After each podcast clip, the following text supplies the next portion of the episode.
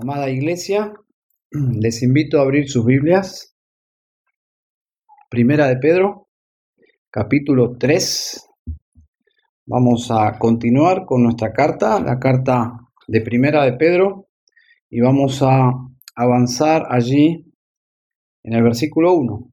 ¿eh? El domingo pasado llegamos a cubrir todo el capítulo 2, así que vamos a leer la palabra de Dios. Primera de Pedro 3.1 dice así.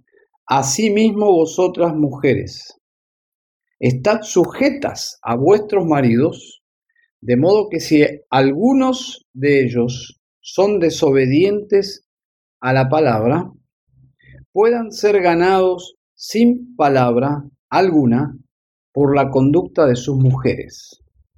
Al observar vuestra conducta casta y respetuosa. Sin dudas, entramos aquí en un pasaje doméstico, es decir, un pasaje eh, que habla justamente de la vida de la comunidad cristiana dentro del hogar. Pasamos, si ustedes recuerdan, del Estado, eh, el cristianismo y el Estado, o bajo el Estado, un Estado hostil, por cierto, luego eh, el apóstol Pedro se dirige al campo laboral, el cristianismo bajo eh, jefes y algunos de ellos difíciles de soportar, cómo se vive el cristianismo en ese ámbito, y ahora nos introducimos más profundamente en el hogar. Este pasaje se dirige, como ustedes, observan en el versículo 1, a todas las mujeres casadas cristianas. ¿eh?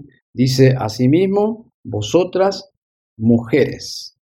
Lo cual no quiere decir que este sermón sea solo para los hombres, ¿eh? para que los hombres se desentiendan de este sermón, porque este es un mensaje a las mujeres en presencia de toda la congregación, de niños, adolescentes, jóvenes, casados, solteros, abuelos. Es un pasaje para todos nosotros, pero el apóstol Pedro se dirige en presencia de toda la congregación a las mujeres.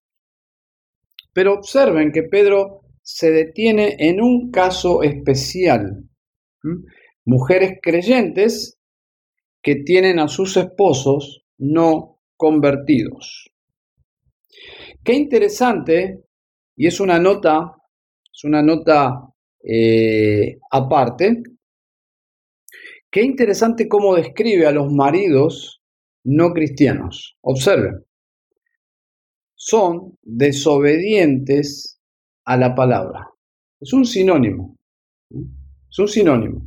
No cristiano igual a desobediente a la palabra. Es decir, la evidencia de que alguien es realmente un cristiano, un convertido, es la obediencia a las escrituras. Y esta obediencia, según el contexto, es una evidencia que se refleja desde el corazón, porque estamos en un, en un terreno de la epístola donde habla de la sumisión de corazón, de la sumisión producto de la relación con Cristo. Es decir, los cristianos son sumisos de corazón a la autoridad de Dios y por lo tanto pueden ser humildes en el trato con sus autoridades, aún las difíciles de soportar, como en este caso era el Estado y jefes difíciles de soportar. Es decir, por creer en el Evangelio de Cristo, por venir en un arrepentimiento de corazón a los pies de Cristo, ese cuadro precioso de un pecador derrumbándose, ¿eh? derrumbándose ante el Cristo maravilloso de amor, pidiendo perdón por sus pecados, reconciliándose con Dios eh, por medio de su Hijo Jesucristo. Como dice el capítulo 1, versículo 22, en obediencia a la verdad habéis purificado vuestras almas. Algo para destacar es que no cambia de tema seguimos en el mismo asunto de sujeción y respeto. ¿eh? Sujeción respetuosa, sujeción con reverencia, una sujeción que viene de un corazón transformado. Y ese era el tema del capítulo 2. Si ustedes recuerdan, era, era la relación al Estado, luego los esclavos con sus amos, y ahora miren la conexión directa con el capítulo 2 y el capítulo 3. Esa bisagra que conecta los dos capítulos dice, asimismo, vosotras, mujeres. Si miramos hacia atrás y leemos inmediatamente qué viene, justamente, a pesar de que es todo un fluido de pensamiento, lo que está pegado al capítulo 3 es el modelo perfecto de sujeción de Cristo. Es decir, asimismo vosotras mujeres, asimismo como los cristianos le deben un respeto sumiso a las autoridades, así como los esclavos le deben un, una, una sumisión reverente a sus amos, así como Cristo procedió con esa sumisión al Padre delante de sus enemigos, asimismo vosotras mujeres tengan el mismo, la misma actitud. En una clase bíblica, una mujer preguntó sobre este tema al maestro que estaba exponiendo sobre el hogar cristiano y estaban justamente en este pasaje. Pero ella daba por hecho que este pasaje aprobaba el matrimonio de un creyente con un incrédulo. Es decir, ella daba por hecho de que si una mujer cristiana se casaba eh, con alguien que no era cristiano, ella daba por hecho que eso era una posibilidad dentro del plan de Dios. Pero este pasaje no habla de, ese proceder. El maestro eh, interpretó que ella estaba malentendiendo el pasaje. Entonces, este pasaje no contradice el mandato de una unión matrimonial solo entre creyentes. Y no es algo propiamente del Nuevo Testamento, es algo inclusive del Antiguo Testamento, donde el pueblo de Dios debía de los debían casarse entre ellos. Por eso dice 1 Corintios 7:39, libre es para casarse con quien quiera con tal que sea en el Señor. Y todos conocen el pasaje de 2 de Corintios 6:14, donde habla acerca del yugo desigual. Dice, no os unáis en yugo desigual con los incrédulos, porque ¿qué compañerismo tiene la justicia con la injusticia? ¿Y qué comunión la luz con las tinieblas? ¿Mm? Ustedes sabrán que el yugo era, era una madera que unía a dos animales para arar, para trabajar la tierra. Y la Biblia es muy ilustrativa. Eh, nosotros tenemos que hacer un esfuerzo, los citadinos, eh, para entender estas, estos gráficos, estas ilustraciones. Pero la gente de campo sin dudas entiende rápidamente lo que está comunicando. Pero en Deuteronomio 22.10 dice, no ararás con buey y con asno juntamente. Es decir, la ley prohibía un asno y un buey unidos por esa madera, por ese yugo.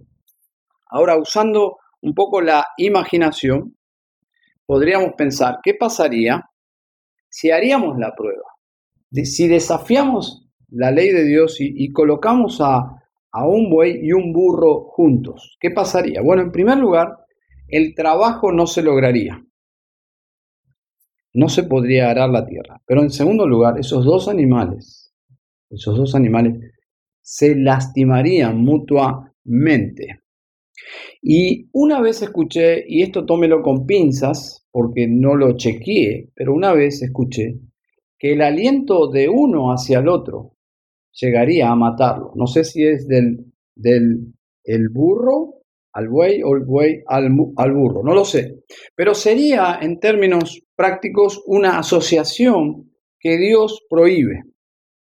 La esposa de Tim Keller, Kathy Keller, escribe algo interesante que quiero citar. Dice, como alternativa, como alternativa, sería interesante que algún cineasta creativo estuviera dispuesto a recorrer todo el país filmando a personas que viven con el terrible dolor de estar casado con un no creyente y crear unos, unos cuantos videos cortos de testimonios de primera mano. El peso colectivo de sus historias sería de mayor alcance en todo sentido que lo que jamás sería cualquier conferencia de segunda mano. Interesante. Agrega el testimonio de una mujer desobediente, frustrada con su matrimonio en yugo desigual. Y cito, hablando de esa mujer frustrada, dice, si usted piensa que está sola antes de casarse, no es nada en comparación con, las, con la sola, con lo sola, con lo sola que puede sentirse después de estar casada. Una persona que incurrió en desafiar la palabra de Dios. La soledad es profundamente peor en esta relación de yugo desigual. Hay muchos casos, hermanos, de engaño y de autoengaño en matrimonios de yugo desigual. Y cito un caso del libro de Lee Strobel que se llama así, sobreviviendo al yugo desigual. De una mujer casada creyente. Ella cuenta y dice así, cuando salíamos juntos, él hablaba como si fuera cristiano, dijo ella. Él había estado en la iglesia el tiempo suficiente como para usar las palabras correctas y actuar correctamente. Sabía que yo quería casarme con un cristiano y probablemente no vio ningún daño en representar ese papel. Pero unos cuantos meses después de casados, dejó de ir a la iglesia conmigo y eso evidenció que realmente Cristo nunca había cambiado su corazón. Yo estaba desbastada, pero yo era ya era demasiado tarde. Mi amor por Él oscureció mi discernimiento. De algún modo pienso que me dejé engañar. Yo no hice las preguntas difíciles. Ignoré las alarmas como las palabras profanas que usaba y la forma en que siempre confiaba en sí mismo en lugar de confiar en Dios. Y él andaba con amigos que definitivamente no eran cristianos. En cierto modo me hizo pensar que al final todo saldría bien. Yo quiero que presten atención mis hermanos, mis hermanas, especialmente las solteras, a estos testimonios. La honestidad de esta mujer es reveladora. Escuchó las frases, ¿no? Mi amor por él oscureció mi discernimiento.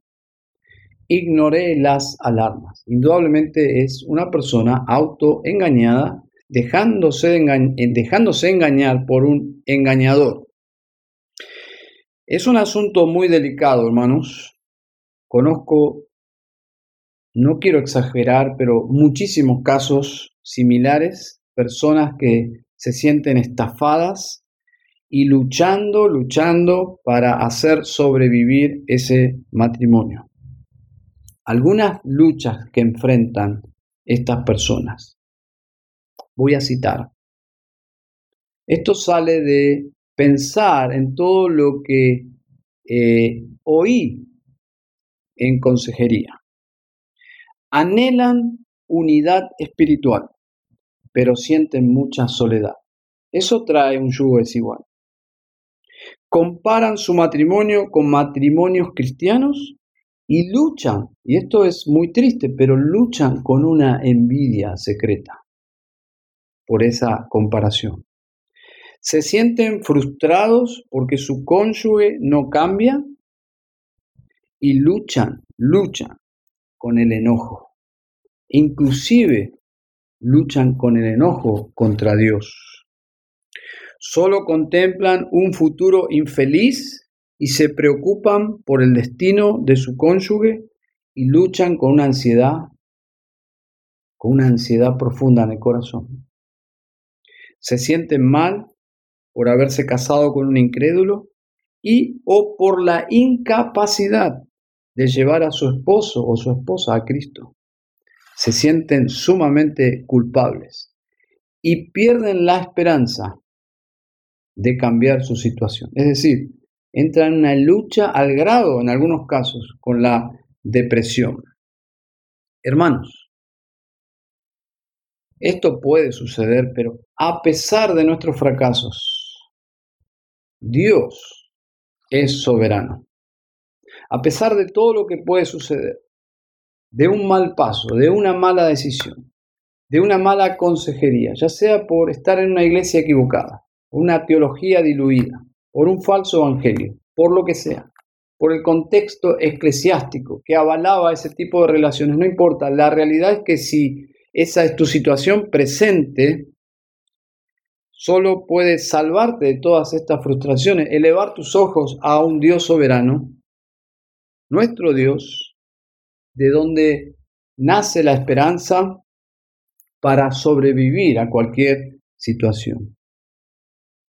Primera de Pedro 3, versículo 1 y 2, lo que está el apóstol regulando es cuando la mujer llega al Evangelio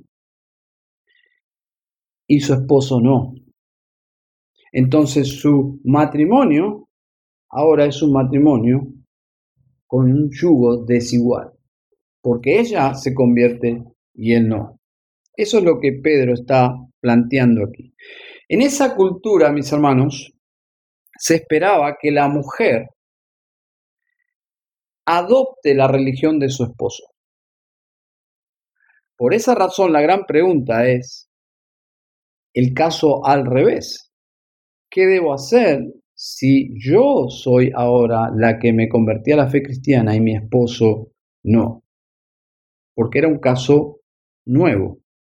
Esta pregunta está respondida en esta porción bíblica y añade cómo debe proceder la mujer cristiana, la mujer que se ha convertido en su esposo o no. Y es el pasaje muy directo, hay dos cosas, y ese es el bosquejo de nuestro sermón, que luego vamos a tratar en los grupos pequeños.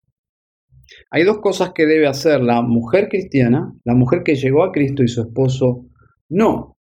En primer lugar, estar sujeta como toda mujer cristiana en su matrimonio. En segundo lugar, testificar con su conducta.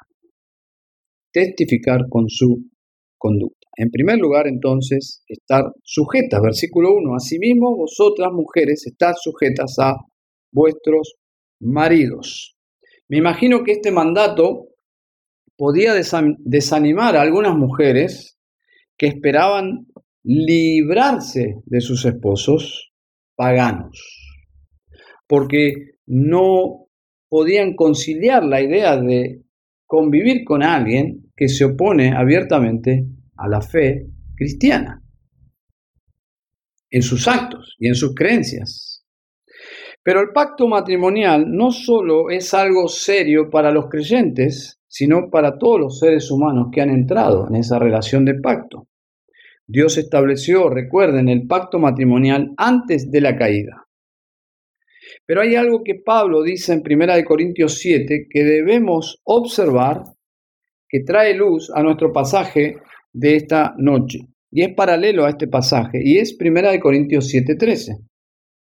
Y dice así, si una mujer tiene marido que no sea creyente, y él consiente en vivir con ella, no lo abandone. ¿Se dan cuenta? Es el pasaje gemelo.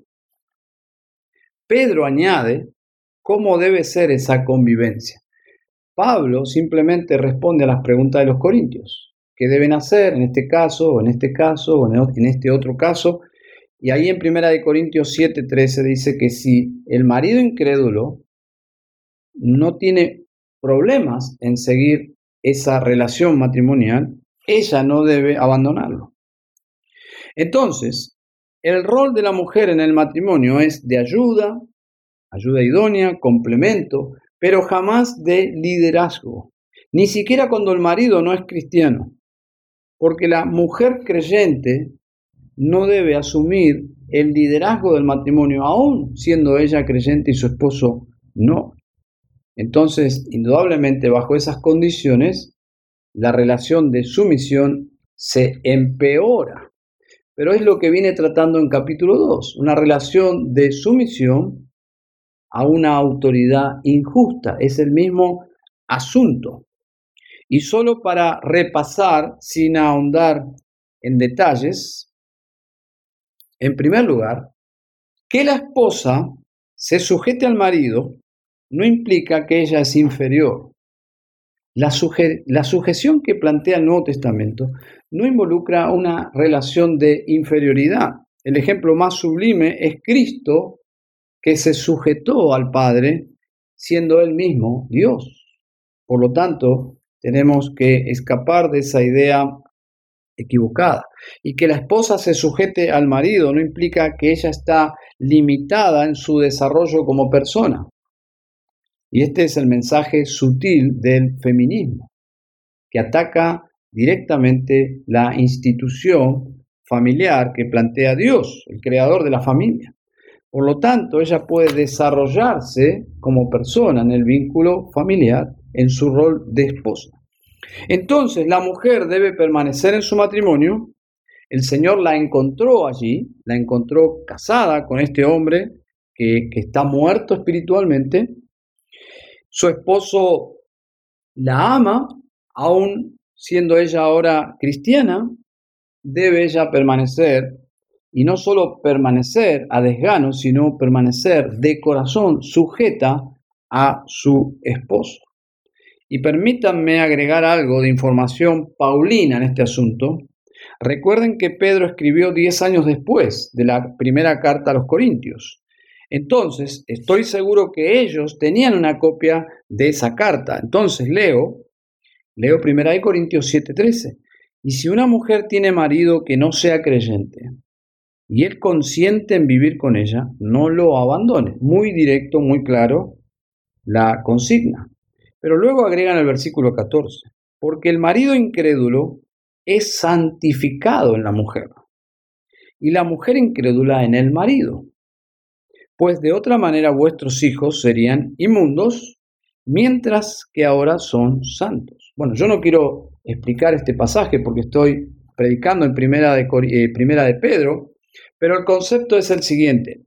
Si la mujer creyente cumple su parte en el matrimonio, siendo fiel al Señor, su esposo será santificado. No sé todo lo que eso implique, pero está refiriéndose a una relación que puede influenciar a su esposo en camino a la salvación, lo que puede llevarle a ser un cristiano como ella.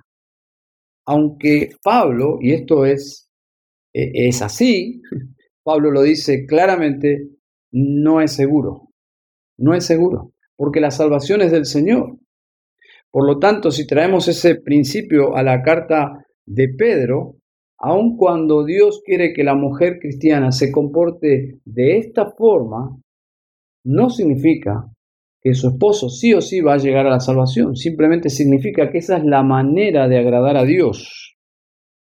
Pero agrega un detalle, primera de Corintios 7, agrega también una influencia sobre los hijos. Ellos serán influenciados por su madre piadosa. De otra manera, vuestros hijos serían mientras que ahora son santos. Es un lenguaje que no comprendemos profundamente, pero ahí lo que comunica básicamente es que la presencia de ella como cristiana hace una gran diferencia sin la presencia de ella en el hogar, esos hijos no tendrían ningún acceso al, al Evangelio, solo estarían bajo la influencia de paganos, en este caso el padre o la madre, quien se fuese, que fuese cristiano. Entonces, por esa razón, el cristiano debe permanecer, porque es, es una misión, siempre y cuando el incrédulo desee permanecer en esa relación. Es una razón más para perseverar en esta relación difícil, mixta, pero difícil, ¿eh? difícil, porque el esposo incrédulo necesita a Cristo y los hijos necesitan a Cristo. Entonces este pasaje responde esa pregunta, porque es lo que sucedió en muchos casos. Por eso Pedro lo, lo trata. Mujeres que llegan a la fe y sus esposos siguen en el paganismo. ¿Qué debemos hacer? Preguntan ellas. Y Pedro menciona dos cosas. En primer lugar, manténganse, manténganse en sujeción, como toda mujer cristiana. Pero en segundo lugar, testifica con tu conducta. Versículo 1 dice asimismo, vosotras mujeres estás sujetas a vuestros maridos, de modo que si algunos de ellos son desobedientes a la palabra, puedan ser ganados sin palabra alguna por la conducta de sus mujeres. ¿Mm? Está muy claro aquí, la conducta será el método elocuente, efectivo, el método evangelístico que podría alcanzar al esposo para Cristo. Y quiero leer un testimonio de un empresario cristiano norteamericano, Patrick Morley. Él cuenta su historia y es muy llamativa. Él dice así, mi esposa se casó conmigo porque la convencí de que yo era un verdadero cristiano. Entre paréntesis, es similar al testimonio que leí antes. Por lo tanto, son historias que se repiten. ¿Mm? Continúo el testimonio. Desde su niñez había orado para casarse con un hombre acorde a la voluntad de Dios. A pocas semanas de nuestra boda, era absolutamente obvio que nuestras respectivas definiciones de lo que significaba ser cristiano eran diferentes. A pesar de que yo afirmaba ser cristiano, no había correlación alguna entre mi declaración y mi manera de pensar, hablar y actuar. No me ocupaba de animar o cuidar a Patsy en absoluto. Por el contrario, esperaba que ella cumpliera todos mis caprichos. Patsy seguía sometiéndose sin tomar en cuenta mis actitudes. Ella siguió respetándome, administrando el hogar y orando por mí. A los seis meses rendí mi vida a Cristo. Gloria a Dios, ¿no? Hay esperanza. Este pasaje trae esperanza. Es un pasaje, hermanos, con un espíritu misionero evangelístico. Pedro está intentando que veas a, a Dios, al soberano Dios, que permitió que, que exista todavía esta relación y cómo esta mujer cristiana debía proceder para alcanzar a su esposo no cristiano. En este caso, la conducta de su esposa, en el testimonio que leí, reveló el estado del esposo. ¿Mm? Él sintió una convicción por, la, por el contraste de su esposa, por la conducta de su esposa. La conducta de su esposa puso de manifiesto que él no era un verdadero cristiano. Y es lo que plantea en este versículo, Pedro, versículo 2, al observar vuestra conducta casta y respetuosa. Hay situaciones pecaminosas en las cuales es legítimo delante de Dios deshacer el matrimonio. Pero lo que es claro en un matrimonio de esta índole que el motivo de divorcio no debe venir del cristiano. Es decir, si hay una causa justificada bíblicamente para deshacer el pacto, no debe venir del creyente. La palabra allí, conducta, en el versículo 2, es la misma palabra que se traduce en capítulo 1, versículo 15, manera de vivir. ¿Mm? Lo más llamativo para el esposo no cristiano es observar la forma de vivir de su esposa. Están bajo el mismo techo. No es teología bíblica, ni sistemática, ni apologética, es la vida, la vida, es la conducta de esta mujer cristiana. El versículo 2 usa la palabra al observar y está en un tiempo verbal de eh, presente que habla de continuidad. Él la está observando. Él la observa todo el tiempo.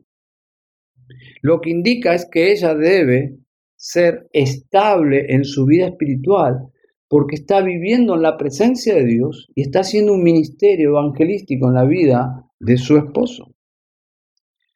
Voy a citar a Jung Han en su libro El cónyuge incrédulo, el poder de un testimonio silencioso. Hay varios consejos que son de un incalculable valor en este pequeño libro, pero hay uno de ellos que creo que se refiere a este punto de nuestro texto de hoy. Y dice así, lo voy a parafrasear un poco. Ella dice, no manipule, no hable con indirectas, no planifique emboscadas para convertirlo, no quiera hacer el trabajo del Espíritu Santo. Indudablemente el pasaje no prohíbe evangelizar, no prohíbe tener esas charlas profundas acerca de la fe cristiana. Luego de un almuerzo o en un día de, descanso o en las vacaciones o, o trotando o viajando o donde el Señor prepare esa charla. No está diciendo que la esposa está amordazada para evangelizar a su esposo. Lo que está diciendo es que ella no ponga todas sus fichas en que lo va a convencer, lo cual eso haría que él se sienta manipulado. Pedro dice que hay dos cosas que deben caracterizar la conducta de una mujer cristiana. Indudablemente es mucho más amplio, pero Pedro destaca por el contexto de la cultura dos cosas que serían sumamente llamativas para un marido incrédulo. Y dice una conducta casta, que habla de pureza, y respetuosa, que habla de, de una reverencia. Esa palabra viene de la palabra temor, de donde usamos la palabra de temor a Dios y habla de un respeto a la autoridad. Ya sea cristiano o no, es la actitud de una mujer hacia su esposo. Entonces, entre paréntesis, la limitación de esa sumisión es justamente la autoridad de Dios. Debe obedecer siempre y cuando el marido no la quiera llevar al pecado. Cuando las cosas en esta clase de matrimonio se ponen muy feas, hay que hacerse estas preguntas. La mujer creyente debe hacerse esta pregunta. ¿Es tu comportamiento casto o estás pecando por tu mal comportamiento? ¿Es tu comportamiento respetuoso o estás sufriendo como consecuencia de tu arrogancia, tu falta de sumisión? Y podemos sumar el principio que dice Pedro 2.20. Pues qué gloria es si pecando sois abofeteados y lo soportáis. Aplicado a las mujeres, ¿qué gloria le da a Dios si pecando sois abofeteadas y lo soportáis?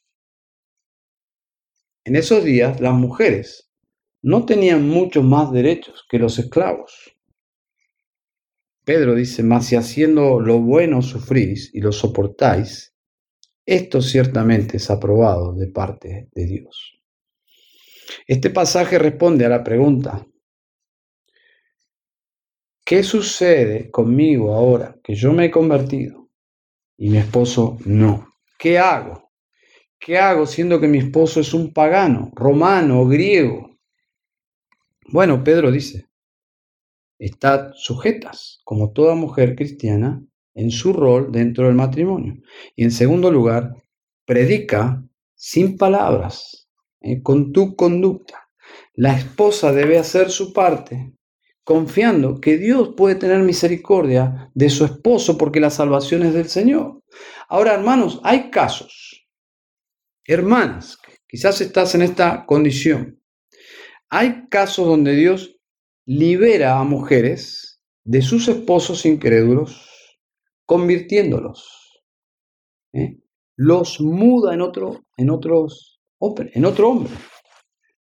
Y ya no es ese esposo que estaba muerto en sus delitos y pecados. Ahora tiene vida, ahora hay, hay unidad espiritual. Qué hermoso cuando eso sucede. Pero lamentablemente no siempre sucede. Hay casos donde Dios libera a mujeres de esposos paganos porque sus esposos las abandonan y así allí se rompe el pacto. El creyente debe aceptar esto como de parte de Dios. No debe insistir. En un sentido lo que Pablo enseña en 1 Corintios 7, 15 y 16. Dice, si el incrédulo se separa, traducido es, si el incrédulo se quiere ir, se quiere divorciar, ya no te ama, se quiere ir, dice, sepárese, pues no está el hermano o la hermana, aquí habla de, puede ser cualquiera de los dos casos, no están esos creyentes sujetos a servidumbre en semejante caso, sino que a paz nos llamó Dios. Es decir, Dios trae paz a la vida de ese cristiano al permitir que el incrédulo se vaya del hogar. Y luego, Pablo dice en 7.16 de Primera de Corintios, porque ¿qué sabes tú, oh mujer, si quizá harás salvo a tu marido?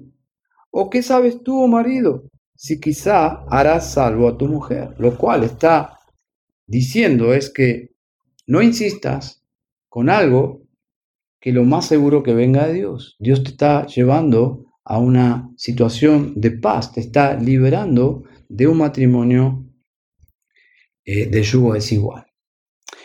Que el Señor bendiga su palabra, que el Señor ayude a su iglesia. Y si hay casos así, si hay hermanas así, en esta situación, que Dios te fortalezca y te dé su gracia para obedecer lo que este pasaje indica. Y hermanas solteras, recuerden el testimonio, lo que se sufre. No abordes motivada por una soledad, un, una relación que te haga perder el discernimiento. No piense de forma egoísta. No veas todo lo bueno desarrolla discernimiento, busca consejo en el temor de Dios, porque una vez que entras en una relación así, la soledad luego es peor y las consecuencias son fatales en algunos casos. Entonces, hermana soltera, es algo que Dios no quiere, es el yugo desigual. Por lo tanto, necesitas sabiduría. Y hermanas casadas con incrédulos, esa convivencia requiere también una dependencia de Dios y mucha sabiduría y la ayuda del Señor. Vamos a orar. Querido Padre, bendice tu palabra. Bendice a tu iglesia, santifícala. Y te pedimos por aquellos hombres que se relacionan con la congregación por medio de sus esposas cristianas. Oramos por salvación para ellos. Oramos en Cristo Jesús. Amén.